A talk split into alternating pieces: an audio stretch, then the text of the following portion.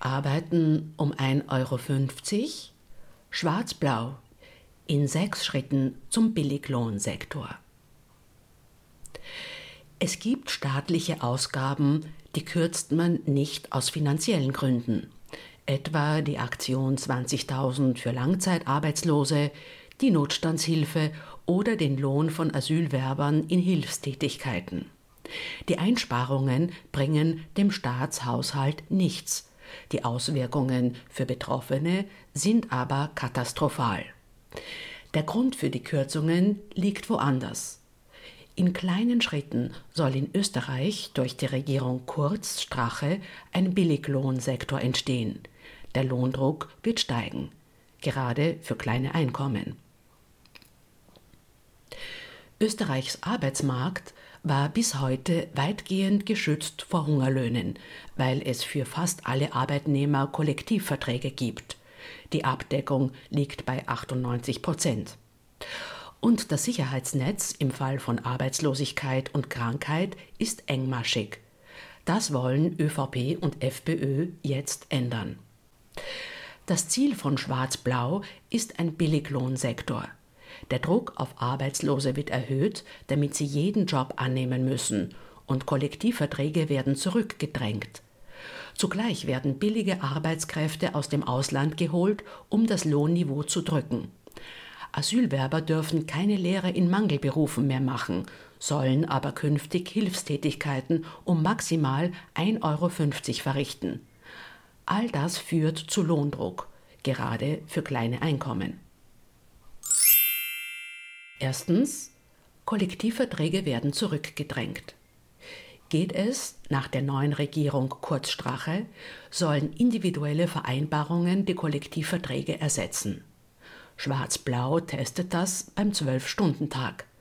Vereinbarungen über die zulässige Mehrarbeit sollen nur mehr mit jedem Arbeitnehmer einzeln ausgehandelt werden, nicht mehr für die gesamte Branche. Das geht sogar noch weiter als die Forderungen der FPÖ in ihrem Wirtschaftsprogramm.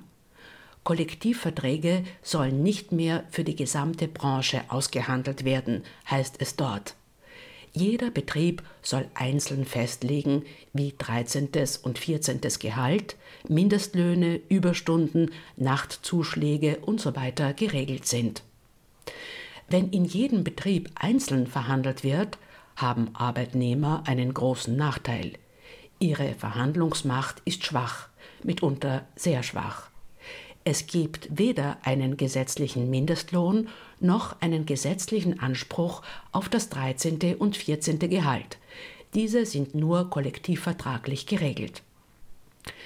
Während es in Österreich für etwa 98 Prozent der Arbeitnehmer Kollektivverträge gibt, sind es in Deutschland nur 45 Prozent. Und Deutschland ist eines der Länder mit dem größten Niedriglohnsektor Europas. Zweitens, Notstandshilfe wird gestrichen. Die Regierung Kurzstrache plant außerdem, die Notstandshilfe abzuschaffen. Derzeit kann sie nach dem Auslaufen des Arbeitslosengeldes beantragt werden und beträgt etwa 90 Prozent davon. Anders als die Mindestsicherung ist die Notstandshilfe eine Versicherungsleistung. Das bedeutet, man hat zuvor in das System eingezahlt und bekommt davon etwas zurück. Etwas Geld, um Zeit zu haben, einen neuen Job zu suchen. Und nicht den nächsten Billigjob annehmen zu müssen, weil man sonst verhungert oder obdachlos wird. Der Plan von ÖVP und FPÖ ohne Notstandshilfe fallen arbeitslose Menschen nach spätestens zwei Jahren in die Mindestsicherung, die gerade erst gekürzt wurde. Dann hat der Staat Zugriff auf ihre Vermögen, also Sparbücher, Auto oder Haus. Monat für Monat verliert man einen Teil des Besitzes, den man sich zuvor erarbeitet hat. Und anders als bei der Notstandshilfe werden nun auch keine Pensionsversicherungszeiten mehr erworben. Bei all dem spart der Staat kaum Geld. Oft ist die Notstandshilfe sogar niedriger als die Mindestsicherung. Es geht nur um den Druck auf Arbeitslose, auch schlechte und schlecht bezahlte Jobs annehmen zu müssen. Eine Streichung der Notstandshilfe stürzt bis zu 160.000 Menschen in Einkommensarmut. Das ist ein historischer Systembruch hin zu einem Hartz-IV-System in Österreich, erklärt Judith Püringer, die Geschäftsführerin von Arbeit Plus gegenüber der Presse. In Deutschland ist durch Hartz IV die Zahl der armutsgefährdeten Menschen stark gestiegen, der Niedriglohnsektor dort ist einer der größten in Europa und das Problem der Langzeitarbeitslosigkeit hat sich verschärft. Drittens. Aktion 20.000 ist gestrichen, Fachkräfteschulung eingespart. Die Regierung Kurt Strache hat die Aktion 20.000 gestrichen, noch bevor die Testphase evaluiert wurde. Die Aktion 20.000 gab Langzeitarbeitslosen über 50 die Chance, zurück ins Berufsleben zu kehren. In den Testregionen ging die Arbeitslosigkeit in der Generation 50 plus zurück. Im Rest des Landes ist sie weiter gestiegen. Trotzdem hat sie die Regierung eingestampft. Seither steigt die Arbeitslosigkeit der über 50-Jährigen wieder.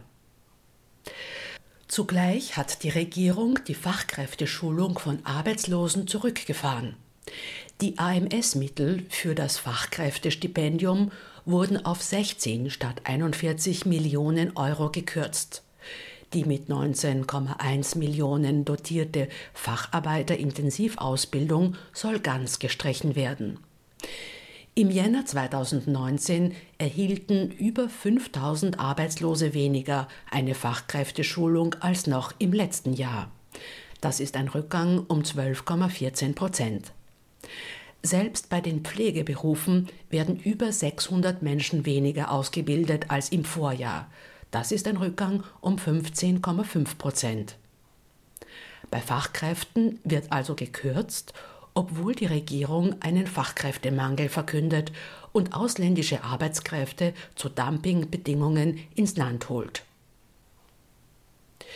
Ziel von ÖVP und FPÖ ist auch hier mehr Druck auf Arbeitslose. Die Notstandshilfe wird abgeschafft. Das trifft vor allem ältere und schlecht ausgebildete Arbeitslose. Genau jene, die über die Jobprogramme und Schulungen wieder in den Arbeitsmarkt finden, mit fairer Bezahlung und Kollektivvertrag. Jetzt hat jemand über 50 ohne Job nur eine Wahl. Entweder er akzeptiert Altersarmut oder er nimmt den nächstbesten Billigjob. Und wer glaubt, all das betrifft ihn nicht? Wenn viele Menschen zu Hungerlöhnen arbeiten müssen, bedeutet es Lohndruck, und zwar für alle Arbeitnehmer und Arbeitnehmerinnen. Viertens, nur noch 1,50 Euro Höchstlohn für Asylwerber. Innenminister Herbert Kickel, FPÖ, und Bundeskanzler Sebastian Kurz, ÖVP, sind sich einig. Asylwerber sollen maximal 1,50 Euro pro Stunde verdienen, wenn sie arbeiten. Konkret geht es um gemeinnützige Hilfstätigkeiten für Bund, Länder und Kommunen sowie deren Einrichtungen, sogenannte Remunerantentätigkeiten. Die stellen Asylwerber etwa für Garten- und Hausarbeiten oder Fahrtendienste an. Kickel stört, dass Asylwerber in manchen Fällen 5 Euro pro Stunde erhalten. Den Lohn legen die Gemeinden selbst fest. Er will ihn auf 1,50 Euro drücken. Keinesfalls mehr und das österreichweit einheitlich, so Kickel. Das sieht eine Verordnungsermächtigung vor, die jetzt in Begutachtung geht. Bisher konnten Asylwerber monatlich 110 Euro plus 80 Euro für jedes weitere Familienmitglied verdienen, ohne Einbußen bei der Grundversorgung. Sonst haben Asylwerber nicht viel Möglichkeiten. Normale Berufe sind ihnen verboten, die Lehre jetzt auch. Saisonarbeit und Haushaltshilfe mit Dienstleistungscheck sind erst nach drei Monaten Wartezeit möglich. Die gemeinnützigen Tätigkeiten können Asylwerber sofort aufnehmen. Fallen die Löhne für die Hilfsdienste der Asylwerber auf ein so niedriges Niveau, führt das unweigerlich zu Lohndumping. Gerade Hilfstätigkeiten werden so immer schlechter bezahlt und die Spirale nach unten ist eröffnet. Fünftens. Mehr Lohndruck durch billige Arbeitskräfte aus dem Ausland. Relativ stillschweigend hat die schwarz-blaue Bundesregierung den Arbeitsmarkt für Zuwanderer aus Drittstaaten geöffnet. Während Flüchtlinge öffentlichkeitswirksam schikaniert werden, sollen der Wirtschaft künftig mehr ausländische Arbeitskräfte zur Verfügung stehen. In 45 Berufen sollen Arbeitskräfte aus dem Ausland geholt werden. Das sind etwa Pflegerinnen, Dachdecker oder Augenoptikerinnen. Gleichzeitig senkt die Regierung kurz Strache die Mindestlöhne für Fachkräfte mit Rot-Weiß-Rot-Karten um 20 Prozent. Wer aus dem EU-Ausland als Facharbeiter nach Österreich kommt, darf künftig um 20 Prozent weniger verdienen als bisher.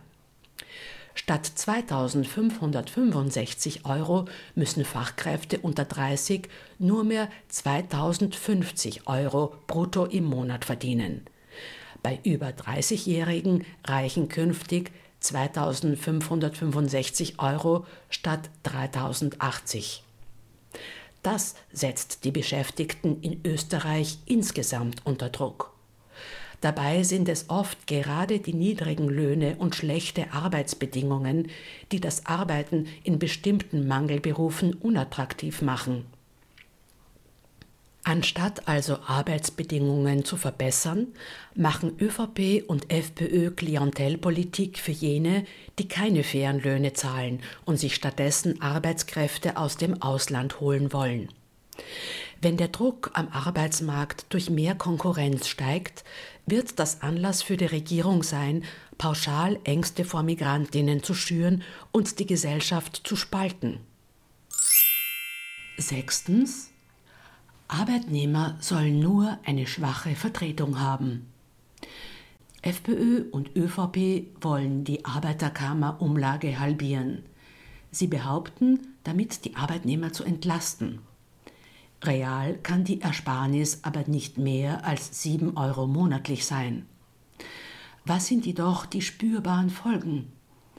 Die Arbeiterkammer muss ihre Leistungen einschränken und wird deutlich weniger Geld für ihre Mitglieder erstreiten.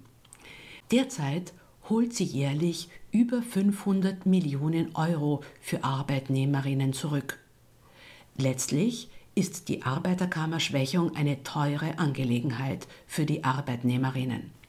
Eine geschwächte Arbeiterkammer hat weniger Möglichkeiten, die Interessen der Arbeitnehmer zu vertreten. Große Betriebe mit starken Gewerkschaften und engagierten Betriebsräten werden diese Lücke füllen können. Kleine Betriebe oder Branchen bleiben aber auf sich allein gestellt. Kommen dann Kollektivverträge auf Betriebsebene, steht den Billigjobs nichts mehr im Weg. All das passt zu den Aussagen von Bundeskanzler Kurz ÖVP und Sozialministerin Hattinger Klein FPÖ. Beide haben durchklingen lassen, dass die Löhne in Österreich zu hoch sind.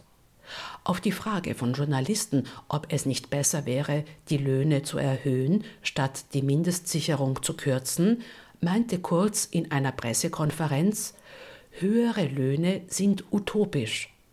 Und auch die Sozialministerin meinte dazu in der ORF-Pressestunde, wenn wir in Österreich die Löhne anheben, wo sind wir denn da?